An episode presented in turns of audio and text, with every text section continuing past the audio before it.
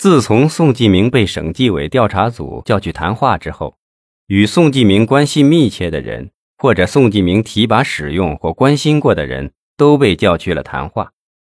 听说连老书记赵东林也被列为调查的对象，但调查组知道赵东林的脾气，只是谁也不敢轻易的找他。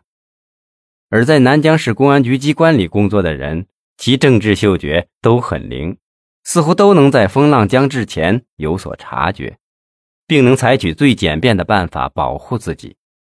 昨天局机关里的人对宋继明还是那么的亲切，那么尊重，今天却来了个一百八十度的大转弯，变得那么的冷淡和无情。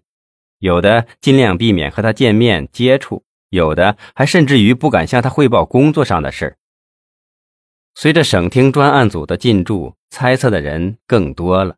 局里上下充满了浓重的压抑感。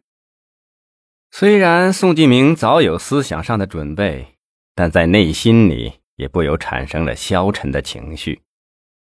他第一次看到人类心灵褶皱里那些污垢的狰狞可怖，也感到了公安部门工作上的艰难。这艰难既要承受种种外部有形和无形的压力，同时还要面对自己的困惑。他在办公室整整坐了一个上午，越来越觉得前面道路的艰险。他不去想是否能过了这一关，但既然掌管了镇守南疆、一方平安的大权，他只能风雨兼程，只能前进而不能退缩。宋继明一遍一遍地提醒着自己：无论你遭受多大的误解，多少不公平的待遇，都必须忍辱负重，把愤怒化成力量。绝不轻易的冲动。外面的敲门声打断了宋继明的沉思，他抬起头来，见刑侦大队长汪斌走了进来。汪斌神情有些兴奋：“宋局，杀害小敏的录像画面出来了，专案组的同志都在等你过去一起看看呢。”宋继明一听，忙站了起来：“好，好，好，我这就去。”说罢，跟着汪斌一起向刑侦技术处的会议室走去。宋继明进去坐了下来。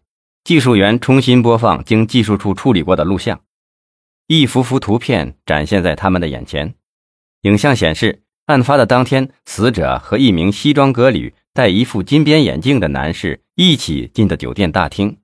宋继明起身道：“画面上的这个神秘男人有重大的作案嫌疑呀！”他说话的声音很大，口气中还透着一种愤怒的情绪。说完话的一瞬间，连宋继明自己都觉得自己有些反常。专案组成员、省厅的刑侦局一处处长洪强在一旁说：“宋局，我理解你此刻的心情。不过眼下呢，我们最好召集各个工作组的负责人和技术骨干，对案件的性质、作案的动机、作案的时间、犯罪分子的脸谱，再进行一下分析研究研究。”宋继明意识到自己刚才有些失态，他点点头，对汪斌说：“啊，汪队，你尽快通知各组，就到这里开个分析会吧。”汪斌说声好的，转身走了出去。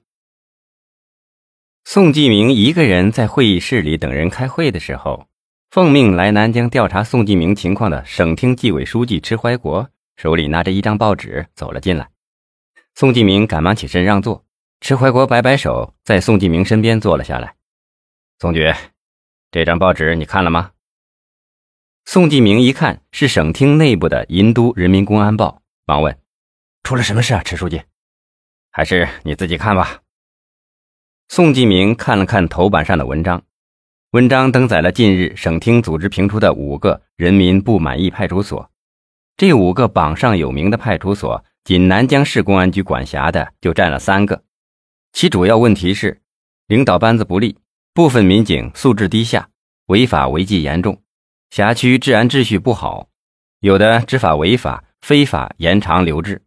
刑讯逼供致人伤残，有的耍特权抖威风，欺压殴打群众等。宋继明看着报纸，心里像是打翻了五味瓶。迟怀国叹息了一声说：“老宋，你有没有发现，这三个派出所当中，南湖区分局就占了两个呀？”啊，出现这种情况，作为一局之长，我有不可推卸的责任呐。”迟怀国说。难道南湖区分局领导就没有责任吗？为什么会出现这种局面？要知道，南湖分局可是南江市的重中之重的分局啊，他们管辖的可是南江最中心、最繁华的地段。他们出了问题，整个南江还能不出问题吗？